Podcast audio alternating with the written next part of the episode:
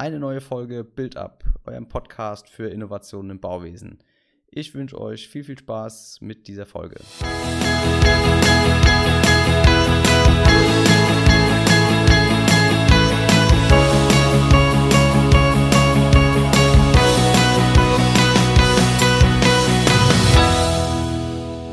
Herzlich willkommen zu einer neuen Folge Build Up Podcast.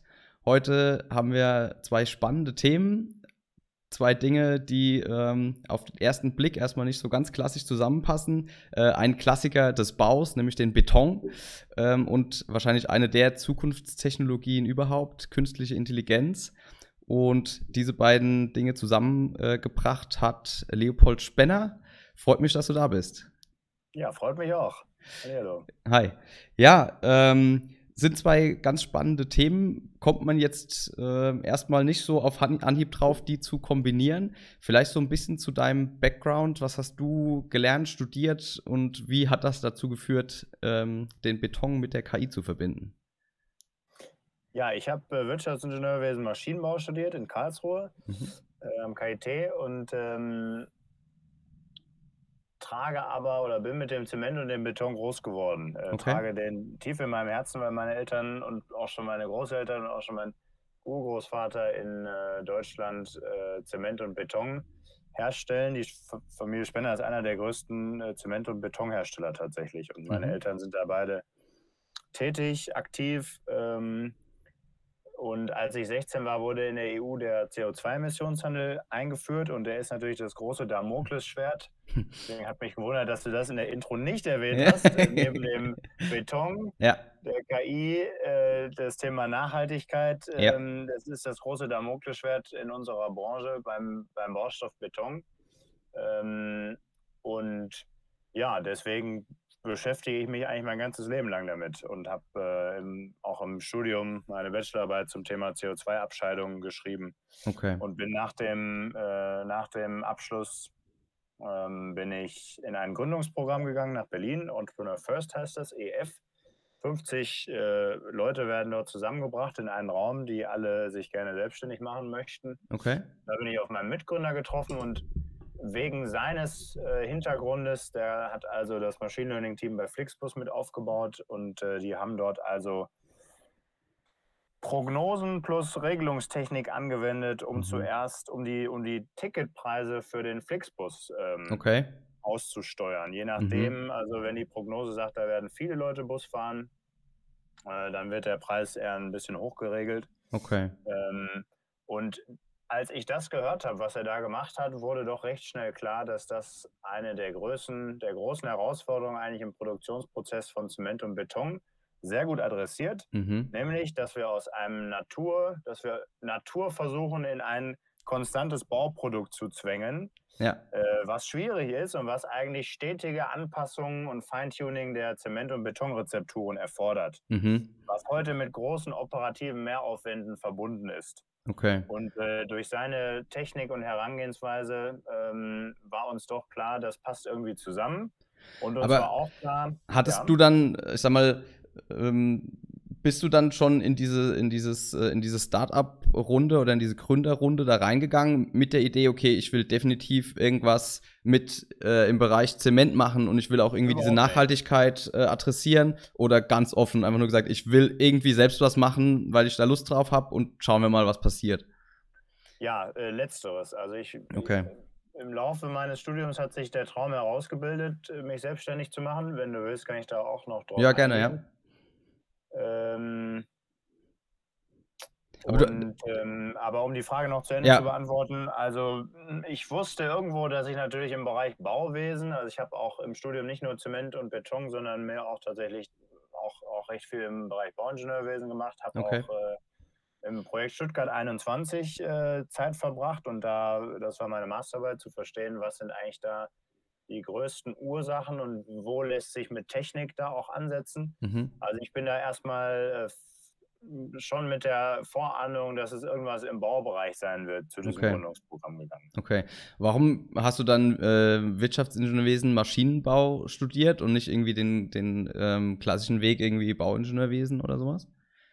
Ja, äh, habe ich mir hinterher auch schon ein paar Mal gefragt. okay. Es gibt ja auch Materialwissenschaften, hätte ich vielleicht am liebsten hm, studiert oder okay. Chemie. Aber ist, ist so gekommen, ich weiß es auch nicht. Ich okay. habe äh, hab als, als Kind äh, äh, war ich in Lego Mindstorms verliebt. Ich mhm. weiß nicht, ob du es kennst. Ja. Äh, und ähm, das und ich habe damit oder mit, mit meinem besten Kollegen eigentlich äh, viele, die, die, viele Tage ausschließlich mit dem Bauen von irgendwelchen Maschinen mhm. verbracht. Und dann habe ich gedacht, das. Okay. Ja, das ist, so, das ist einfach so ein bisschen ne, nach der, nach der Schule. Äh, hat man ja auch noch nicht so irgendwie diesen, diesen Blick und weiß, ja, okay, ich will da und dahin, sondern es ist eher das, okay, das macht mir gerade Spaß und das, das passt, da finde ich auch was, was mir weiterhin Spaß macht, ne? ohne jetzt dann so, sage ich mal, dezidiert zu wissen, was man eigentlich genau machen will. Ja. Ja, das kommt so im, im Laufe dann der Jahre. Mhm. In Karlsruhe konnte man sehr frei auch, äh, da Wirtschaftsingenieurwesen kann man sehr frei wählen, was man okay. macht. Und äh, da konnte ich schon dann die Sachen, die mich interessierten, auch rauspicken. Okay. Genau, das heißt, dass, sag ich mal, Maschinenbau war zwar dein offizielles Nebenfach, aber du warst jetzt nicht dazu äh, oder nicht gebunden, jetzt alles aus dem Maschinenbau zu nehmen, sondern konntest sagen, okay, ich habe irgendwie eine Mindestcreditanzahl an Maschinenbau zu erledigen genau. und den Rest mache ich aus Bauingenieurwesen und anderen Fächern, die mich interessieren. Ja, okay. Genau. Ja. Und dein, dein Hang, ähm, sag ich mal, zum Selbstständigsein oder sowas, gab es den schon immer, dass du jemanden warst, der gerne so, sag ich mal, ähm, Sachen gegründet hat oder, oder selbst entwickelt hat, organisiert hat oder so? Oder kam das Eigentlich im Studium nicht. dann erst? Eigentlich gar nicht. Ich hatte den Karrierepfad überhaupt nicht auf dem Schirm. Okay.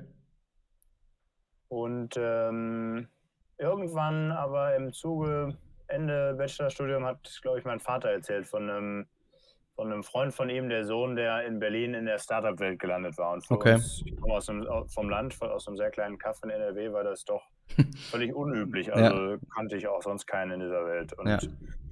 äh, das, dann wurde ich doch ein bisschen neugierig. Und auf der anderen Seite hatte ich dann doch in verschiedenen Praktikas, ich war mal bei der Boston Consulting Group, das war aber zwar inhaltlich sehr spannend, ich habe da auch im, im zwei Zementberatungsprojekte gehabt, Okay. Aber man war doch ein kleines Rad in einer großen Organisation und musste mhm. die Folien basteln und musste bis nachts um zwei da bleiben, auch wenn es wenig Sinn machte, weil ja. es irgendwie so von der Gehört Gruppe sich halt so.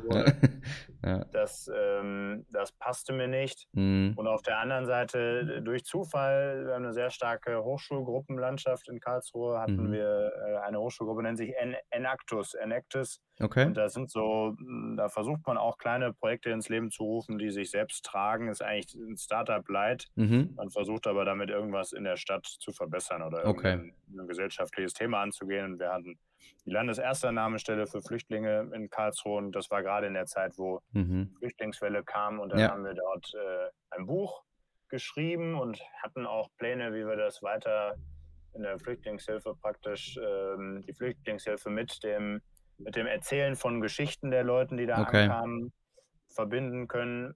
Es hat dann alles nicht perfekt geklappt, aber da hatte ich im Endeffekt auch schon mal ein Team von zwölf Leuten ins Leben gerufen und mhm. das, das war wahnsinnig motivierend. Mhm. Und äh, dann war der letzte Auslöser, das war der absolute Hammer mit, äh, einer, äh, mit, mit der Hochschulgruppe Pioniergarage äh, aus Karlsruhe.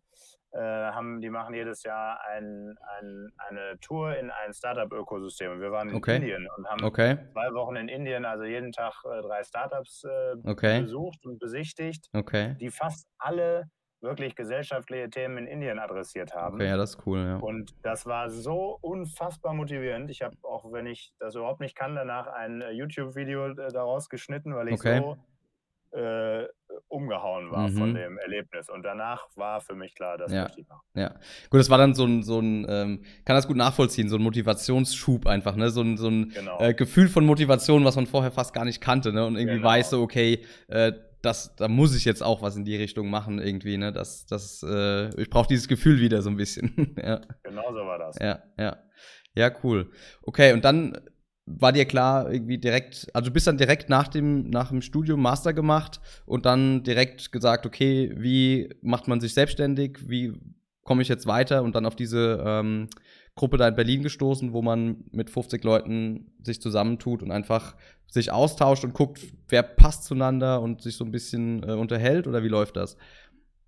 Ja, also ich war, ähm, ich habe direkt nach Abschluss des, des, der Masterarbeit dann so ein bisschen selbst auch schon angefangen zu überlegen und äh, was für Themen oder was für Ideen mir kommen und ein bisschen rumgefragt, aber ich bin da nicht so richtig weitergekommen und mhm. habe dann recht schnell auch das Gefühl gehabt, ich brauche jetzt irgendwen, mit dem ich das zusammen machen kann. Okay. Das hatte ich wahrscheinlich auch schon ein halbes Jahr vorher und ich bin dann auch immer wieder alleine auf Hackathons gefahren mhm. und habe versucht, äh, ich wusste ja, ich brauche jetzt schon Bereich Software-Technologie eher einen Informatiker oder jemand, ja. der wirklich was umsetzen kann, was bauen kann. Ja. Ähm, und da habe ich also versucht, mich umzusehen, aber auch bin nicht wirklich fündig geworden. Fand mhm. das schwer. Ist auch mühsam, wenn man da alleine auf ja. fährt. Ja. Nach dem vierten Mal hatte ich dann auch genug. Ja. Ähm, und dann kam dieses Programm wie gerufen. Da hat mhm. mir jemand bei der Masterarbeit von erzählt, dass, dass man da also ohne Idee im Endeffekt hinkommen kann und äh, auf 49 Gleichgesinnte trifft, die ja. aber auch andere Hintergründe haben. Und dann dachte ich, ist ja, ist ja gigantisch. Perfekt, genau ne? das brauche ich. Ja. Okay, und da und hast Das Programm geht nur, also es äh, ist tatsächlich super straff. Sind im Endeffekt äh, zweimal drei Monate, aber die mhm. zweiten drei Monate macht man auch nur, wenn man bei den nach den ersten drei Monaten ausgewählt wurde und sozusagen weitergekommen ist. Okay. Und in den ersten drei Monaten sind es nochmal acht Wochen und vier Wochen. Acht Wochen, wo man Zeit hat, sich in Zweierteams zusammenzufinden. Und wenn man es nicht tut, ist es auch nach acht Wochen vorbei. Okay. Äh, und dann nochmal vier Wochen, um sich vorzubereiten auf dieses Auswahlkomitee. Mhm. Und währenddessen wurde man auch noch bezahlt. Also man ah, okay. muss sagen, das ist also da. Klingt ziemlich gut, ja. gut, das heißt aber, man, musste dann schon irgendwie zu zweit irgendwie sich eine, sag ich mal, eine Idee entwickeln, die wieder pitchen und dann ähm, wurde man ausgewählt und dann ging es weiter. Genau. Okay. Und da seid ihr aber dann relativ schnell irgendwie ähm, dazu gekommen, dass ihr, sag ich mal, eure zwei ähm, Kernkompetenzen da irgendwie verbindet? Oder wie, wie, Gute Frage. Also es, wir haben uns am zweiten Tag des Programms getroffen und es war von Anfang an klar, Regelungstechnik oder warum konnte ich Robert überhaupt begeistern? Also mein Mitgründer Robert ist eben komplett anders als ich. Er ist ein sehr skeptischer Mensch, der mhm. Dinge sehr, der die Risiken sehr gut sieht mhm. Und demzufolge ähm, und, und der auch aus einem, der noch bei seinem Job bei Flixbus praktisch angestellt war und mhm. nur so einen bezahlten Urlaub praktisch hatte, ja. einen Urlaub hatte und sonst da zurückgekehrt wäre. Ja. Das heißt, das war sofort klar, der muss überzeugt werden. Ähm, genau, der kommt nicht für irgendeine, irgendeine Idee, ne? Das war, muss schon genau. was Hand und Fuß haben, ja. Und ich war natürlich der zweitjüngste von diesen 50 Leuten, mhm. der irgendwie auch grün hinter den Ohren war und, und ne, ne, keine wirklichen Erfahrungen hatte. Von daher war ich erstmal froh, überhaupt wen zu finden. Also ja. an, äh, am ersten Tag konnte ich, hatte ich zwar eine Liste mit irgendwie zehn Kandidaten, wo ich sagte, oh, mit denen würde ich, da hatte ich so ein Ranking und von okay. allen zehn hat sich aber keiner auch nur irgendwie für Bau interessiert. Okay. ja. Das heißt, da war ich dann schon mal froh, dass, dass ich Robert überreden konnte. Und warum ja. konnte ich das? Weil er dieses Thema große Zementmühlen und ich hatte eben auch schon mal im Stahl gearbeitet. Ich hatte Verbindungen in die Papierindustrie, irgendwie diese großen Anlagen, die von mhm. Menschen noch gesteuert werden. Das das okay. hat mich irgendwie begeistert. Und auch gereizt so ein bisschen, ne? Da, wenn da noch so viele Menschen so, äh, dann da kann man doch was machen. Ne? Genau. Und ja. ähm, so ging das los, dass wir uns überlegt haben, Steuern von großen Anlagen in der gesamten Prozessindustrie. Mhm. Stahl, Papier, okay. Lebensmittel, Chemie, Gießerei. Und dann sind wir in den ersten Wochen, hat uns äh, EF, also die, die Leute vom Programm, wirklich in den Hintern getreten. Da war praktisch die Devise Schritt 1, was ist der Overlap eurer Kompetenzen und in diesem Overlap sprecht so schnell wie möglich mit so vielen Menschen wie möglich und fragt die, was sind die größten Herausforderungen eurer Zeit okay. und guckt, ob ihr irgendwas davon adressieren könnt. Ja. Das war praktisch die Marschroute. Ja.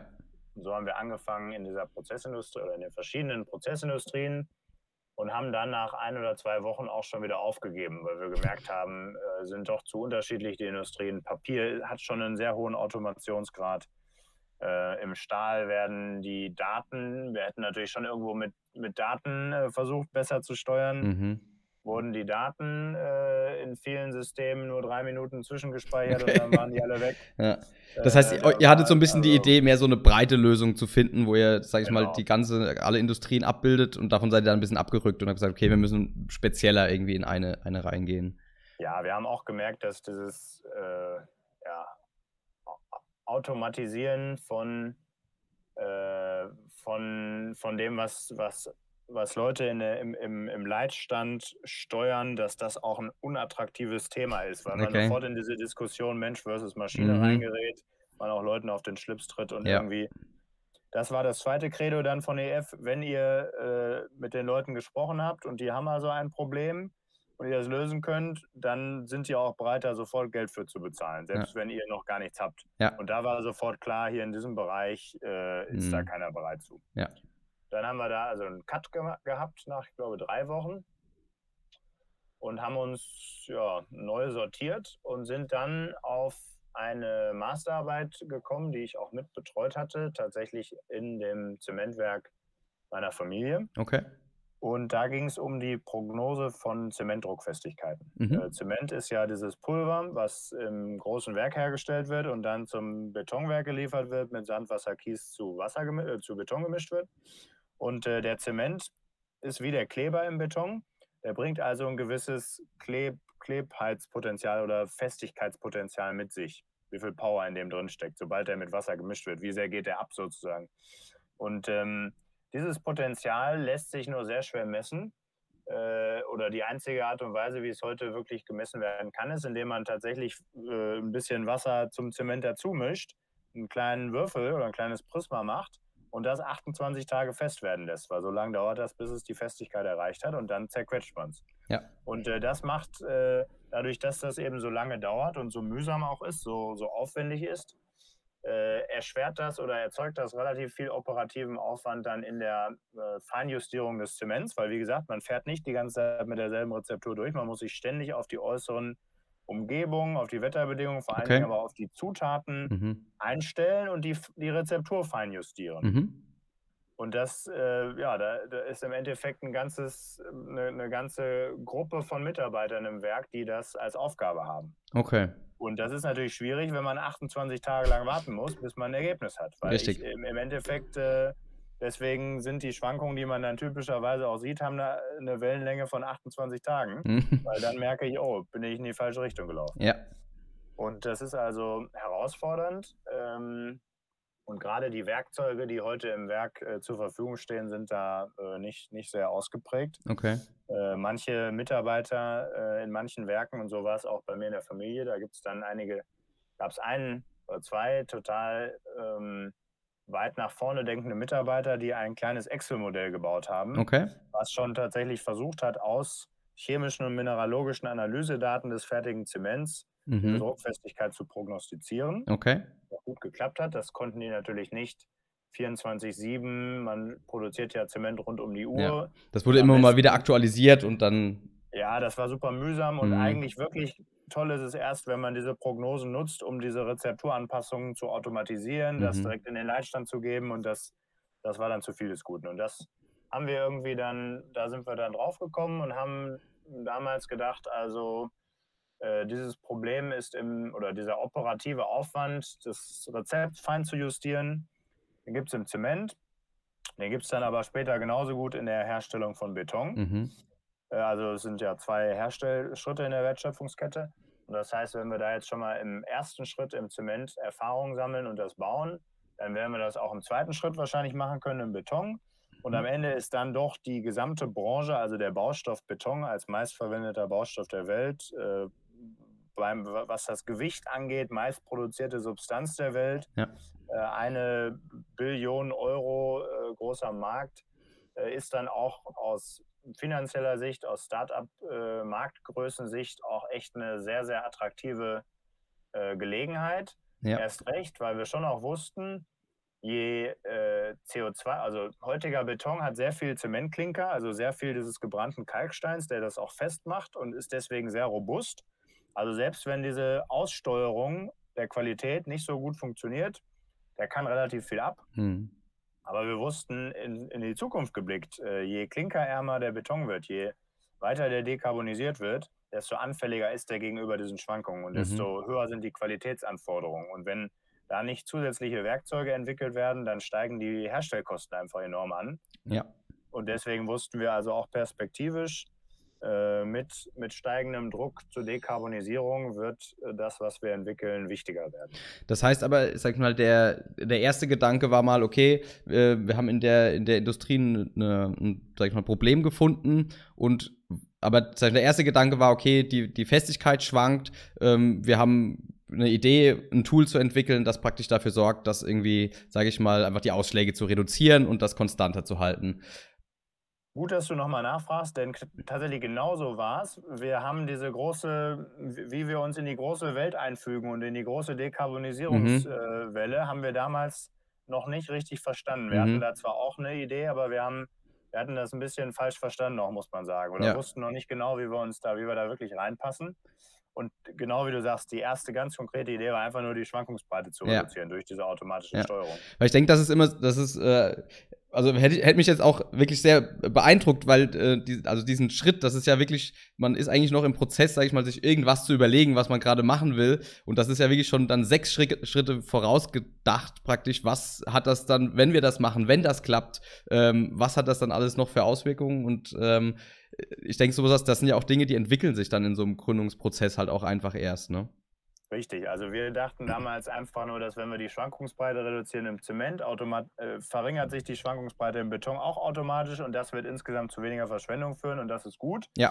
Äh, und wir mussten zumindest so eine Geschichte auch entwickeln, weil wir natürlich dann äh, relativ schnell auch auf Investorensuche gegangen sind mhm. und denen natürlich erklären mussten, dieses, diese kleine Reduktion der Schwankungsbreite im Zement, wieso lohnt es sich, das zu betreiben und wieso ja. ist das auch ein finanzielles ja äh, verspricht das auch finanziellen äh, Reward irgendwann zehn Jahre später. Deswegen haben wir da schon eine Geschichte damals auch parat gehabt, aber mhm. die hat sich immer weiter auskonkretisiert. Ja. Und inzwischen sind wir in einem Stadium, wo wir eigentlich ziemlich gut verstehen, warum das, was wir machen, einen großen Beitrag leistet für die Branche und wo auch unsere Kunden das alle sehen und auch glücklich darüber sind und dankbar darüber sind und uns auch darauf ansprechen. Inzwischen. Ja. Ja. Das heißt, aus diesem ähm, Programm raus habt ihr dann äh, die Firma Alchemy gegründet. Und das war jetzt, in welchem Jahr sind wir? 2018 oder? Das war im, im 2. Oktober 2018 haben wir uns kennengelernt. Mhm. Und ähm, am 16. Dezember 2018 war die Firmengründung. Okay. Und äh, Anfang 2019 war dieses, diese erste Auswahlrunde sozusagen. Okay. Das heißt, also, also die Gründung findet dann schon relativ früh auch in diesem, ähm, in diesem Programm dann statt eigentlich. Und wird dann auch mit begleitet die und findet, betreut und sowas. Ja, genau. Die findet mhm. in Woche 8 des Programms statt. Okay. Und das ist ja recht viel Bürokratisches. Also ich mhm. habe gelesen, die neue Regierung will das in 20 Minuten ermöglichen, so wie es in anderen Ländern auch geht. Ja, schauen wir mal. Das ist bei uns noch nicht so und da hat EF uns äh, netterweise unterstützt. Ja. ja, das ist super, ja. Und äh, du hast eben schon angesprochen, ihr seid dann ähm, wahrscheinlich auch schon im Rahmen des Programms dann auf Investorensuche gegangen.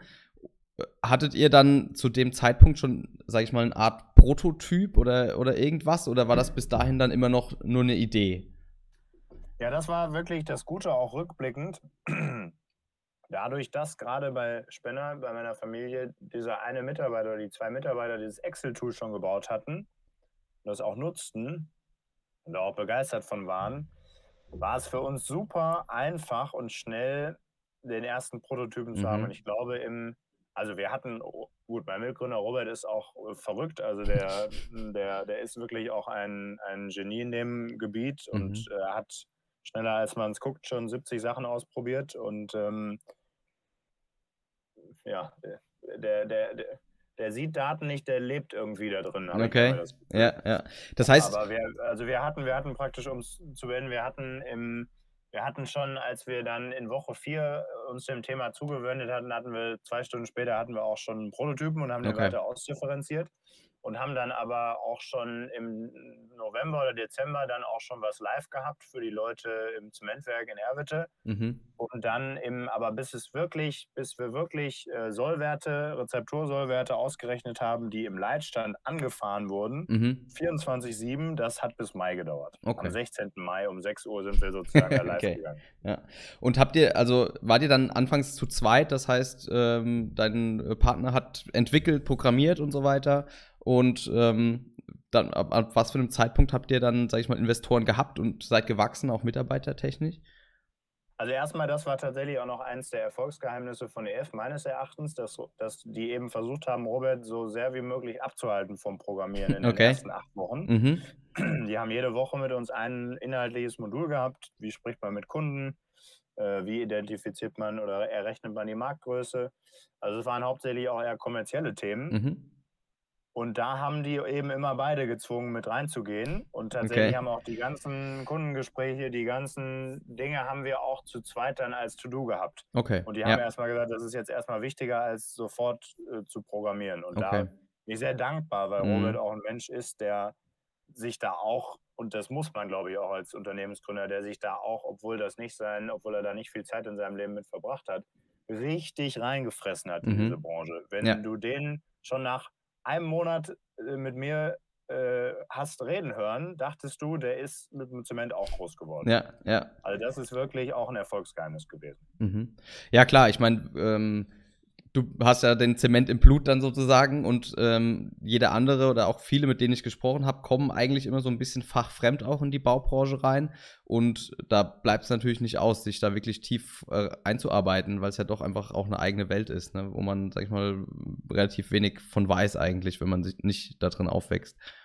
Genau, ich habe deine Frage zu den Investoren noch nicht beantwortet. Also ähm, das, wie gesagt, das Programm ging drei plus drei Monate und äh, ganz, es war ganz klar, am Ende der, also insgesamt sechs Monate gibt es den Investoren Demo Day, wo man das mhm. den Investoren vorspielt, wo man praktisch rausgeht.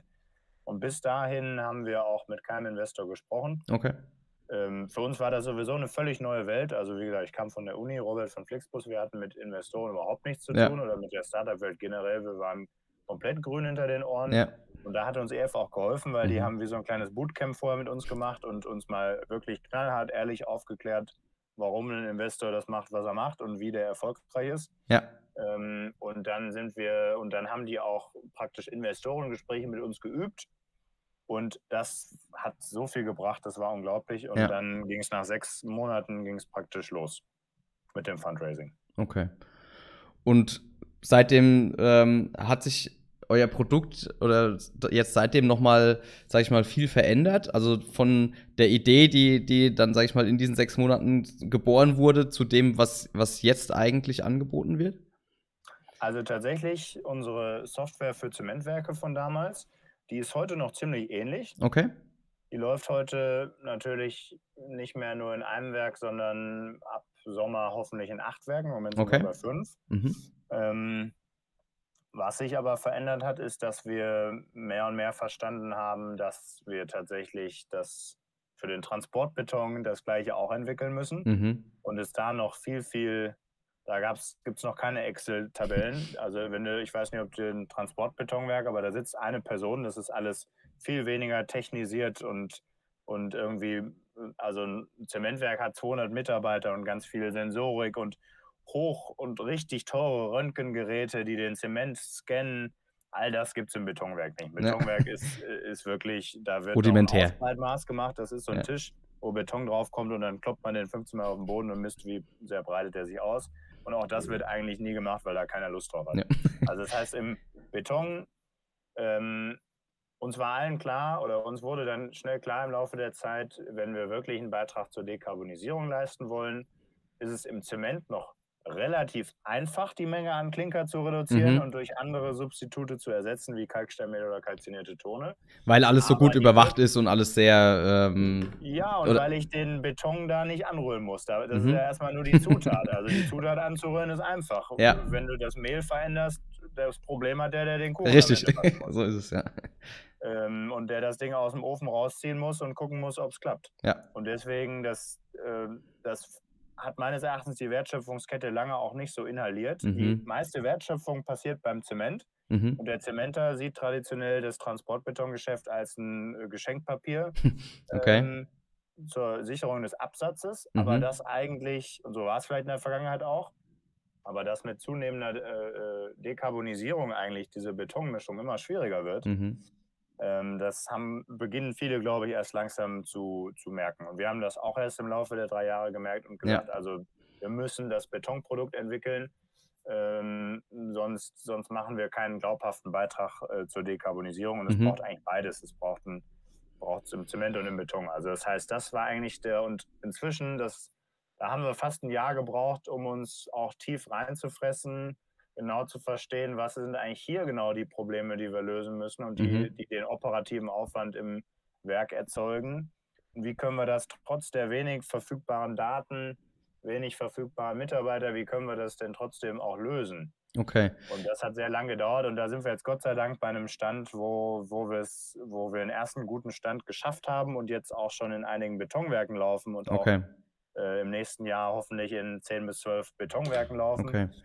Das und, heißt aber. Ähm, das hat sich also auch verändert. Das heißt, ihr habt aber jetzt, äh, oder ihr versucht nicht ins Betonwerk zu gehen und zu sagen, okay, äh, ihr braucht jetzt hier Sensoren und hier neue ähm, Messtechniken und praktisch technologisiert erstmal das Betonwerk durch, um dann Daten zu haben, ähm, um euer, euer Produkt anwenden zu können, sondern ihr versucht so ein bisschen mit dem zu arbeiten, was auch schon da ist. Oder so eine ja, Mischung. Genau, wir ja. versuchen eine smarte Mischung zu machen. Mhm. Also wir versuchen mit dem zu arbeiten, was da ist. Ähm, Im Werk ist das tatsächlich, also eine wichtige Info beim Beton ist, wie steif der tatsächlich ist, welche, welche Konsistenz der hat. Und äh, da ist ja so ein Mischer, der, den, der die Zutaten zusammenmischt. Und je steifer der Beton, desto schwieriger ist es für den Mischer, da durchzurühren. Mhm. Und diese sogenannte Wirkleistung ist eben eine sehr, sehr spannende Größe. Das ist auch nicht eine Zahl, sondern eine Kurve über die 30 Minuten Mischzeit. Mhm. Das ist eine tolle Datenquelle, die wir auch erst nach und nach dann verstanden haben, wie mhm. viel Information da eigentlich drinsteckt. Das ist nämlich wie eine Art Betonreometer, äh, dieses Ding. Ähm, und ähm, das ist also etwas, was jedes Werk hat und auch da ist und keine zusätzliche Sensorik braucht. Ja. Trotzdem, äh, wenn die große Herausforderung beim Transportbeton ist dann vor allen Dingen der Weg bis zur Baustelle mhm. äh, und die bis zur Entladung in der Pumpe oder im Kübel oder wo auch immer, weil da haben wir dann wirklich die Witterungseinflüsse, da haben wir je nach Transport äh, unterschiedliche Zeiten und vor allen Dingen haben wir dann ähm, auf dem Bau das Problem, dass eigentlich jeder Polier sagt, äh, länger machen, ich will nicht zu sehr schwitzen, mach den breiter, den Beton. Ja. Und äh, eine Wasserzugabe ist eigentlich der Horror für jeden Beton, weil die dann die Druckfestigkeit in den Keller geht. Also wir haben die ganzen oder so Dinge wie Ansteifen. Also wir haben manche Zemente, bei manchen Temperaturen wird der im Fahrmischer steifer. Oder wir haben aber auch andere Zemente in Verbindung mit Zusatzmitteln, dann verflüssigt der nach und wird flüssiger. Also die, wirklich die, diese, diese, die Konsistenz auszusteuern bis, bis zur Baustelle und die Konsistenzaussteuerung bedingt auch immer die Druckfestigkeit. Also mhm. das ist wirklich schwierig und viel der Varianz und der Probleme kommt eigentlich erst auf, auf der Strecke zur Baustelle. Und deswegen haben wir tatsächlich für die Fahrmischer, da rüsten wir Sensorik okay. nach.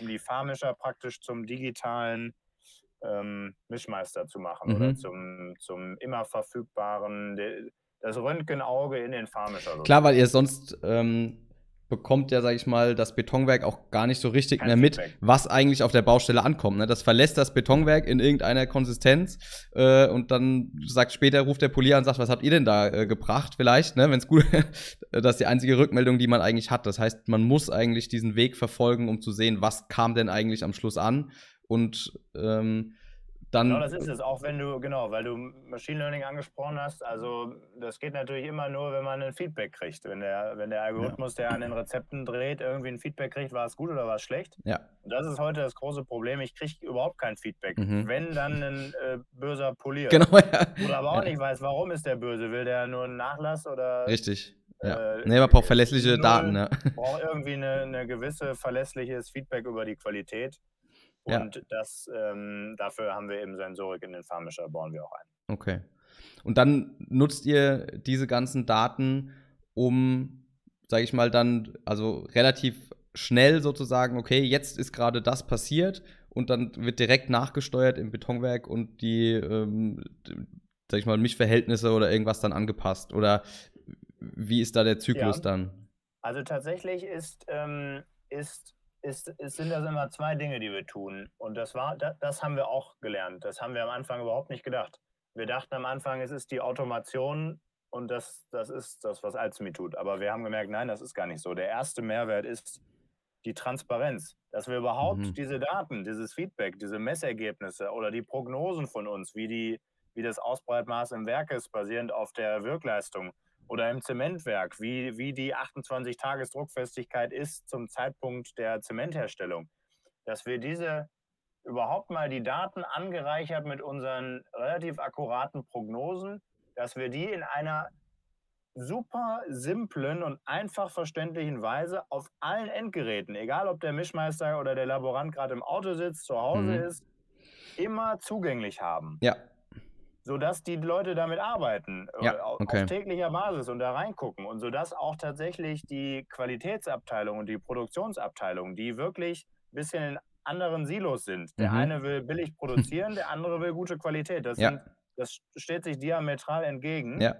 Und, äh, wenn, und, und, und das forcieren wir eben auch im Onboarding oder in der Anfangszeit, wenn jetzt jemand unsere Software nutzt, dass wir da auch alle zusammenbringen in mhm. wöchentlichen mhm. Treffen und äh, mit der Software arbeiten lassen. Und das Bürger, die haben meistens so Produktionsbesprechungen morgens um acht oder so. Und das ja. wird inzwischen alles mit Alchemy gemacht, weil, okay.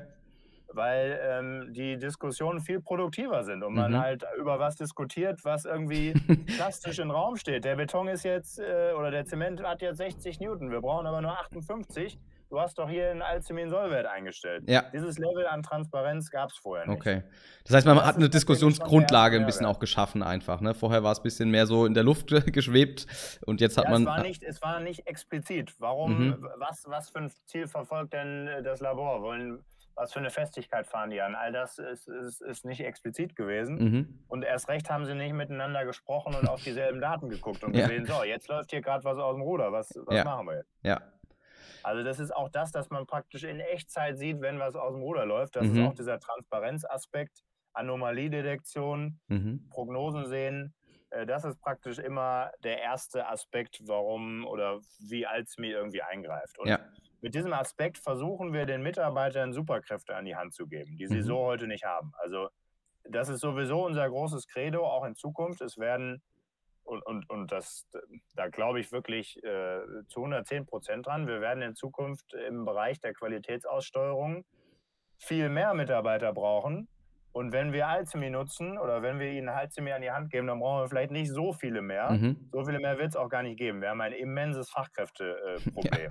Ja, ja. Und äh, einen qualifizierten Mischmeister oder Laboranten zu finden, ist, ist verdammt schwierig. Und mhm. deswegen ist unsere Argumentation, wir machen euch fit für die Zukunft. Wir geben euren Leuten Superkräfte an die Hand, damit sie die anstehenden äh, Aufgaben, die zweifelsfrei auf die Branche zukommen, ja. überhaupt schaffen können. Aber die kommen durch die ähm, Dekarbonisierung einfach, weil ähm, der Zement schwieriger wird und mehr, äh, sag ich mal, mehr Genauigkeit auch einfach bei allem notwendig ist.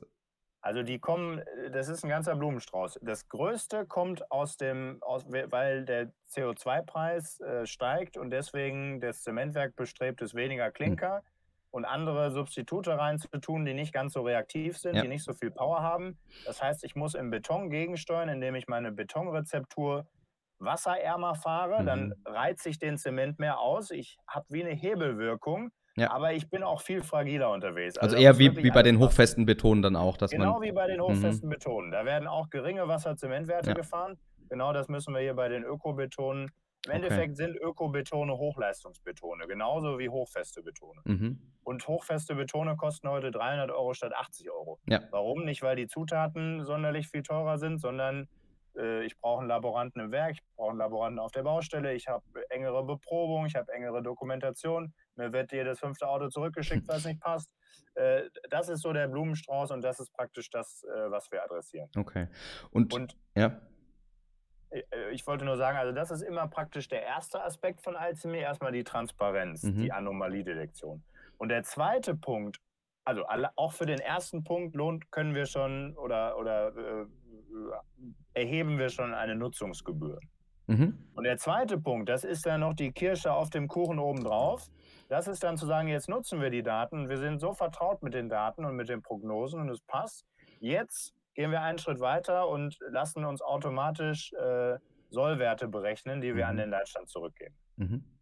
Und das ist auch von, aus technischer Sicht nochmal deutlich, deutlich komplexer, mhm. weil man muss dann mit in, in Echtzeit auf Daten aus dem Feld, die immer verunreinigt sind. Es gibt Data Drifts, es gibt Daten, die fehlen, es gibt falsch gelabelte Daten, es gibt einen ganzen Blumenstrauß und damit automatisiert umzugehen. Und die Leute sind ja nicht doof, wenn, wenn da was nicht passt und der Alzheimer-Sollwert in eine falsche Richtung geht, dann fällt das sofort auch auf. Also ja. das ist wirklich nochmal deutlich komplexer mhm. und das ist dann erst der zweite Schritt. Okay.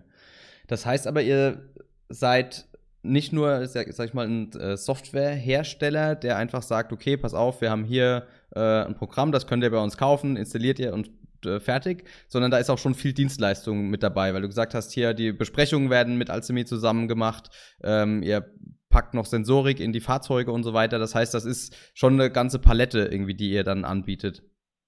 Ja, aber ich würde sagen, ich würde es nicht als Dienstleistung unbedingt bezeichnen. Das ist erstmal die im Startup-Sprech Customer Success oder auf gut Deutsch Kundenbetreuung, mhm.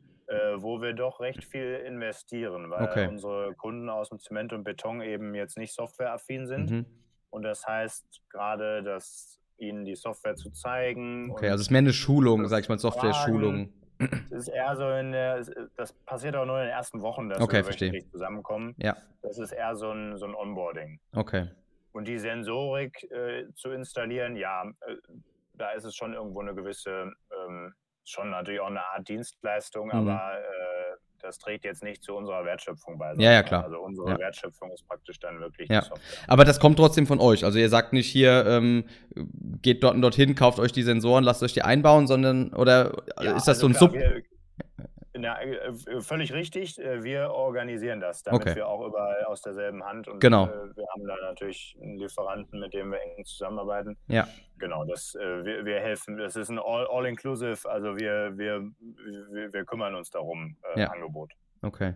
Und wie läuft jetzt, sage ich mal, eure Akquise in dem Bereich? Also, oder müsst ihr das überhaupt machen oder kommen die Zementwerke schon auf euch zu und sagen, oh, hier, wir können mit euch ähm, CO2 einsparen und effektiver werden? Oder wie, wie kommt ihr da an neue Kunden aktuell? Ich meine, klar, über deine äh, Connection ist natürlich da ähm, wahrscheinlich auch nicht verkehrt, kommt man ja schon mal äh, ran, aber jetzt, sag ich mal, um weiter zu wachsen, wie, wie läuft das? Also es fühlt sich im Moment so an, mit allem, was vor allen Dingen auf die Betonbranche einprasselt. Es gibt auch eine neue Norm, die im nächsten Jahr kommt, eine neue Betonnorm, die Betonbauqualitätsklassen vorschreibt, also erhöhte okay äh, Präzisionspflichten und Dokumentationspflichten und äh, mhm. Überwachungspflichten, die okay. halt durch Alchemy super äh, vereinfacht werden. Mhm. Also es kommt so viel auf die Branche zu, dass ich das Gefühl habe, dass sich das im Beton zumindest gerade ein bisschen wandelt und mhm. wirklich mhm. es langsam losgeht, dass Leute auch auf uns zukommen. Das ist ja. jetzt in den letzten Monaten das die ersten Mal passiert, auch im Zement. Mhm. Aber klassischerweise bislang ähm, ja, sind wir, sind wir auf gezielt, auf Hersteller gezielt zugegangen.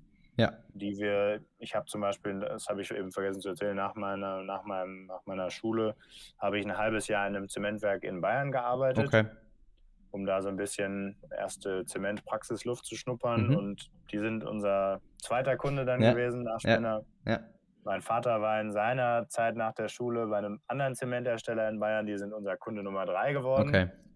Ähm, und dann haben wir natürlich schon auch über, es gibt eine sehr starke und sehr äh, innovative Verbandslandschaft mhm. tatsächlich, mhm. auch wenn man denkt, die Worte widersprechen sich, aber es im, im Zement und Beton tatsächlich enorm, was dort an Innovationen betrieben wird.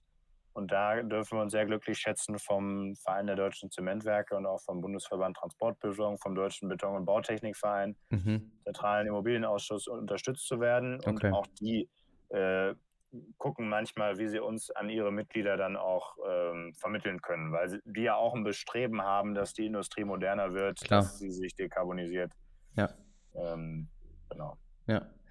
Ja, spannend. Ähm, jetzt habt ihr, sag ich mal, ja schon ein, ähm, sag ich mal, im Zementwerk das Produkt, was funktioniert, was ihr jetzt dann in die äh, Betonwerke noch übertragen habt. Habt ihr schon, also seht ihr schon noch, noch den nächsten Schritt oder wo geht die Reise hin? Ja, also tatsächlich sind das schon ganz unterschiedliche Produkte im Zement und Beton. Mhm. Ähm, also das ist jetzt, also beide Produkte stehen auch noch am Anfang ihrer Entwicklung. Äh, okay. also wir haben so viele ähm, also unser Firmenmotto ist, äh, werden immer böse, wenn ich sage, aber es ist stumpf ist Trumpf. Also dadurch, dass das am Ende ja doch sehr komplex ist, wie greifen wir in Rezepturen ein, in mhm. Echtzeit mhm. aus Prognosen, haben wir wirklich versucht, das erste System so simpel wie irgendwie möglich, dass es überhaupt einen Mehrwert bringt, zu halten. Und es mhm. ist wirklich teilweise als die Betontechnologen oder Zementchemiker würden wirklich sagen, es ist noch relativ stumpf an manchen okay. äh, Seiten. Trotzdem bringt es schon einen großen Mehrwert. Mhm. Aber das heißt, das äh, gilt es auf jeden Fall weiter auszudifferenzieren und, und zu verbessern. Äh, das, sind, das ist auf jeden Fall ein ganz, ganz wichtiger Schritt. Und ähm, etwas anderes, was parallel läuft. Ähm, das haben wir jetzt auch intensiviert. Deswegen ist auch Horn auf dich äh, aufmerksam geworden. Er ist nämlich unser erster Mitarbeiter, der sich mit der Immobilienwirtschaft befasst. Mhm, okay. Wir haben festgestellt, dass es ein Push-and-Pull braucht, äh, wenn äh, klinkerreduzierte CO2-arme Betone wirklich äh, den Durchbruch schaffen wollen. Für die Hersteller ist es gerade, hat es eben diese Mehraufwände, wie eben beschrieben. Mhm. Ähm, äh, es ist wie ein Hochleistungsbeton und den ja. mache ich nicht freiwillig. Ja. Ähm, und zeitgleich fordert den auch keiner vom Markt, ja. weil in der Immobilienwelt das Verständnis von Beton doch sehr, sehr begrenzt ist. Hauptsache es kostet wenig. Hauptsache es kostet wenig. Unter den Baufirmen und unter den Projektentwicklern gibt es jetzt schon erste, die auch äh, sich Nachhaltigkeit extrem auf die Fahnen schreiben. Mhm. Äh, Acidus, Edge, da gibt es einige. Ähm, aber das Thema Beton ist doch so komplex, und man ist dann im Bau doch so weit davon entfernt oder in der, in, im Immobilienbereich so weit weg von den mhm. technologischen, technologischen ja. Dingen wie dem WZ-Wert oder ja. der Frage ist jetzt Hüttensand oder Kalksteinmehl oder kalzinierter Ton, was äh, bringt eigentlich wirklich Nachhaltigkeit und das mhm. ist insgesamt so ein komplexes Thema. Dass wir jetzt auch für uns ausgemacht haben, äh, wir versuchen natürlich mit unserer Technik den Push zu adressieren, indem wir Hochleistungsbetone so einfach machen wie Standardbetone mhm. in der Praxis. Aber wir haben gemacht, gemerkt, wir müssen auch am Pull arbeiten und zumindest natürlich nicht mit, mit vollen Kapazitäten, aber mhm. wir wollen zumindest oder wir, wir leisten bereits Aufklärungsarbeit unter Bauherren, unter Projektentwicklern. Mhm. Und ein Schritt ist auch, dass wir ein tatsächliches Bauprojekt an Land gezogen haben, okay. nämlich Edge Eastside Berlin, dem bald oder einen der höchsten Gebäude Berlins, äh, mhm. Hauptquartier von Amazon. Okay. Und ähm, da haben wir, sind wir mit den Bauern und mit der Baufirma in Gesprächen und äh, helfen denen dabei, einen möglichst umweltfreundlichen äh, Zement und Beton zu finden. Okay. Der ist auch schon gefunden, der dann auch mit unserer Technik äh, zu geringeren Kosten hergestellt wird. Also mhm. die Idee ist CO2-Einsparung bei dem Bauvorhaben und zeigen, dass durch Alzemies Technik der Green Premium reduziert wird, die Zusatzkosten dadurch, dass wir hier einen CO2-armen Beton nehmen. Mhm. Und das ist so ein Baustein, der jetzt auch dazugekommen ist. Mhm. Das ist natürlich. Ja, gut, ich denke, da, da ist man, glaube ich, aber jetzt auch schon in einer ähm, guten Zeit eigentlich. Ne? Also, ich habe jetzt auch schon mit einigen Gesprächspartnern immer wieder gehört, dass das eben, das kommt jetzt schon, dass es eben die Bauherren gibt, die ähm, jetzt vielleicht noch nicht auf Beton bezogen, weil Beton vielleicht insgesamt noch einfach den, den äh, schlechten Ruf hat, deswegen Aufklärungsarbeit ist da bestimmt nicht verkehrt, aber dass eben auch viel einfach dahin geht, dass die Bauherren ein CO2-neutrales Gebäude haben wollen, ne? Und dann. Ja, denkt man, aber tatsächlich ist fast überall der Fokus noch auf dem CO2 während der Nutzungsphase des Gebäudes. Mhm.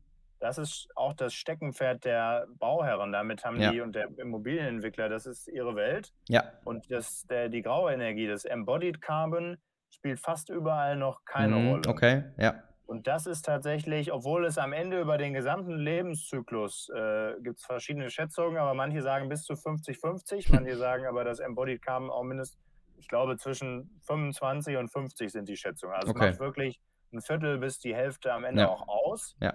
Und das Thema ist absolut unterrepräsentiert. Okay. Ja, stimmt, klar. Es geht den Immobilienleuten geht es natürlich eher um, den, um die Nutzungszeit, ja. Ja.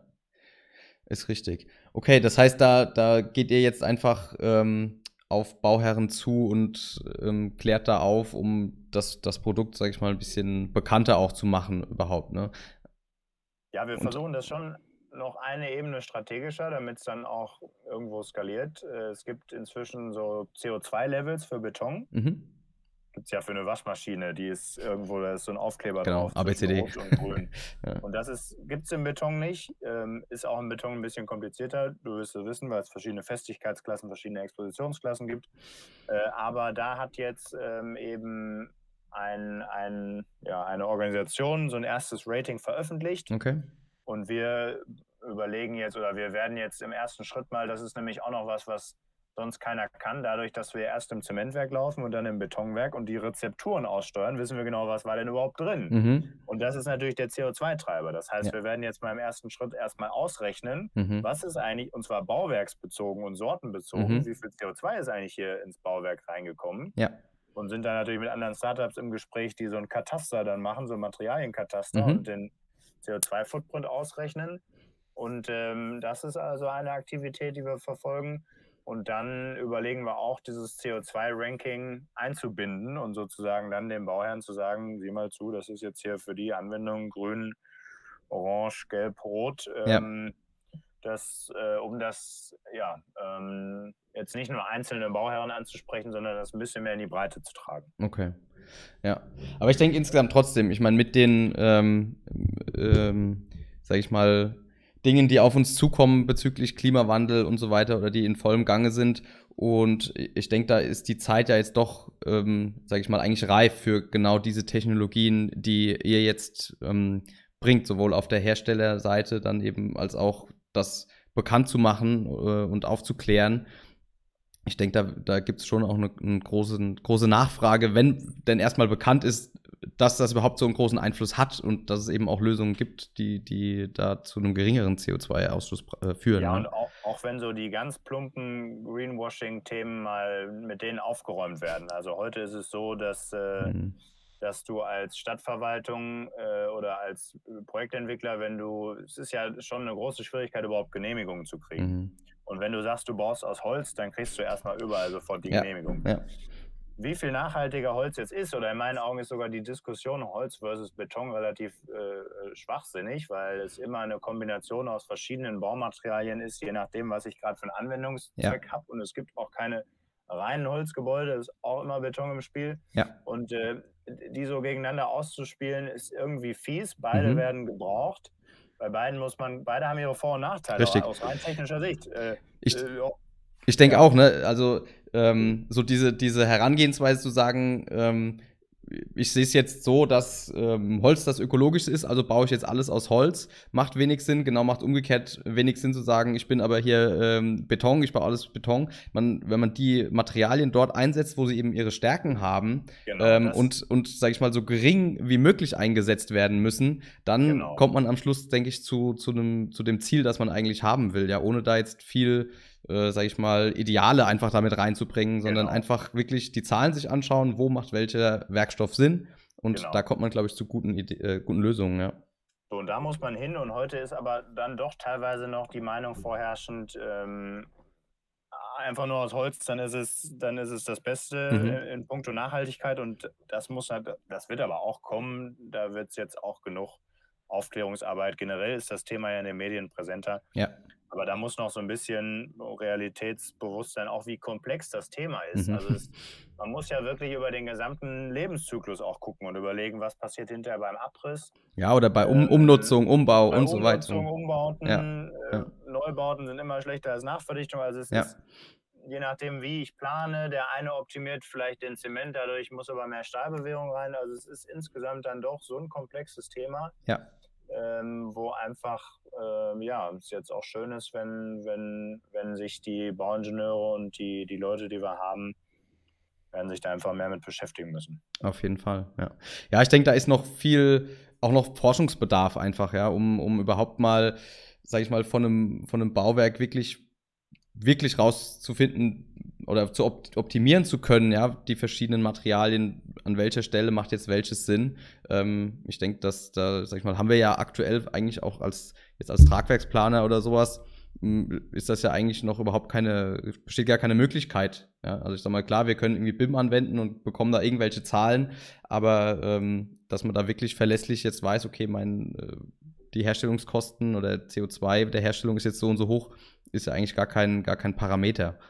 Also du würdest auch sagen, in deiner Ausbildung hat das wenig Rolle gespielt. Wie, wie plane ich ein Tragwerk möglichst, sodass die Baustoffe und die CO2-Emissionen während der Nutzung möglichst gut sind? Null. Also ich, gut, ich habe jetzt mein, mein äh, Diplom schon, äh, schon wieder ein paar Jahre her, 2013. Ähm, null. Also ich weiß nicht, kann mich äh, nicht erinnern, dass wir mal über CO2 gesprochen haben. Ne? Klar, das ging jetzt irgendwie in, in, der, in der Werkstofftechnologie oder sowas war das mal Thema. Aber jetzt bei der, bei der Konzeption oder so von einem Gebäude hat das keine Rolle gespielt. Und ich glaube auch nicht, dass sich da viel geändert hat, weil die, äh, sage ich mal, Lehrinhalte an Universitäten sind ähm, nicht sehr nicht, nicht sehr flexibel. Äh, da gibt es dann vielleicht mal den einen oder anderen Professor, der, der natürlich in die Richtung ähm, interessiert ist und eine neue Vorlesung dann dazu auch anbietet. Ja. Aber das so fächerübergreifend, ja, dass halt äh, im Holzbau, im Stahlbau, ja. im äh, ja. überall, dass halt jeder dieses Thema mal adressiert, das da ist, glaube ich, noch viel Luft nach oben, ja. Oh ja, ja. Ja. Nee, wird auf jeden Fall spannend, ja. Hm, hast das du, ist, glaube ich, auch ja. was, was häufig in der öffentlichen Debatte, auch in der Politik, zu kurz kommt, dass wir auch die Leute brauchen, die all diese Ziele, die wir uns setzen, äh, umsetzen. Mhm. Seien es die Handwerker, die wir brauchen in großen Mengen, um Wind- äh, und Solarkraft äh, zu installieren. Aber seien es auch die Ingenieure, die dann eben die Gebäude so planen. Ich meine, die Gebäude sind für 38 Prozent des CO2s verantwortlich. Ja.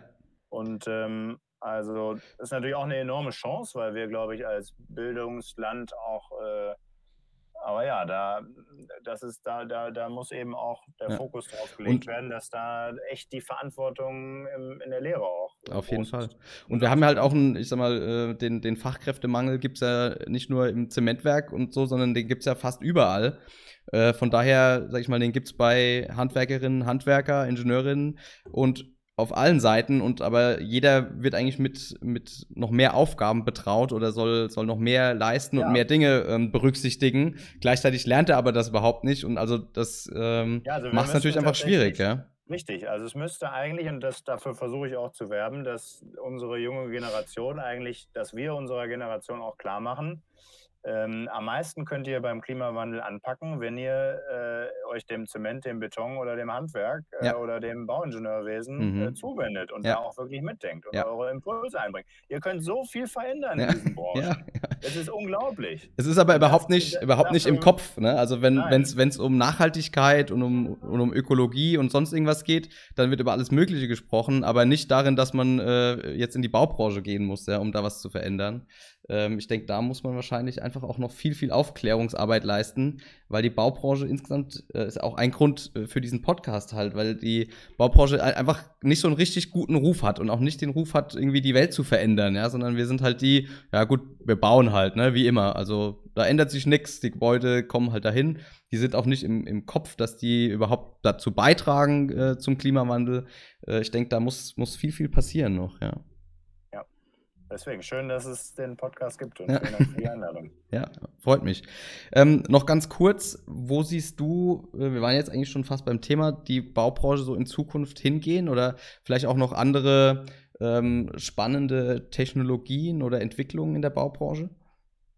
Ja, dadurch, dass wir uns jetzt wirklich so mit einem riesen oder mit einem engen Fokus dem, dem Zement und dem Beton äh, zuwenden, äh, fällt mir das echt dann schwer, immer wieder rauszuzoomen und für die ganze Baubranche zu sprechen. Das kann ich, da bin ich auch nicht qualifiziert äh, für. Mhm. Aber ich, ich kann zumindest im, im Material oder im, im, im, Beton ist relativ klar, wohin die Reise äh, gehen wird. Es wird ähm, viel weniger Zementwerke geben, sondern einige wenige große, die mhm. wahrscheinlich dann CO2-Abscheideanlagen haben werden und den Zementklinker produzieren. Okay dann wird der Zement selbst viel weniger Zementklinker haben und mhm. dafür viel mehr äh, Kalksteinmehl und kalzinierte Tone haben. Das sind also die Klinkersubstitute der Zukunft, mhm. auch in großen Mengen verfügbar.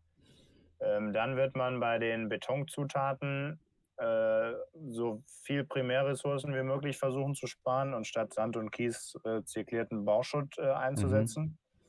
Mhm. Ähm, und generell gehe ich davon aus, dass wir viel mehr im Bestand bauen werden. Das hat die neue äh, Bundesregierung auch klar gemacht und ja. wir deswegen insgesamt weniger Baustoffe brauchen, ist auch ja. richtig. Ja.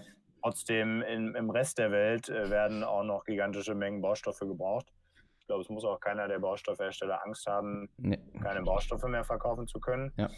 Ähm, und ja, die, ich denke, es wird eine, wird eine Hochpräzisionsindustrie am Ende. Ähm, dieses, was nicht passt, wird passend gemacht, äh, wie es heute ist, wird äh, weniger werden.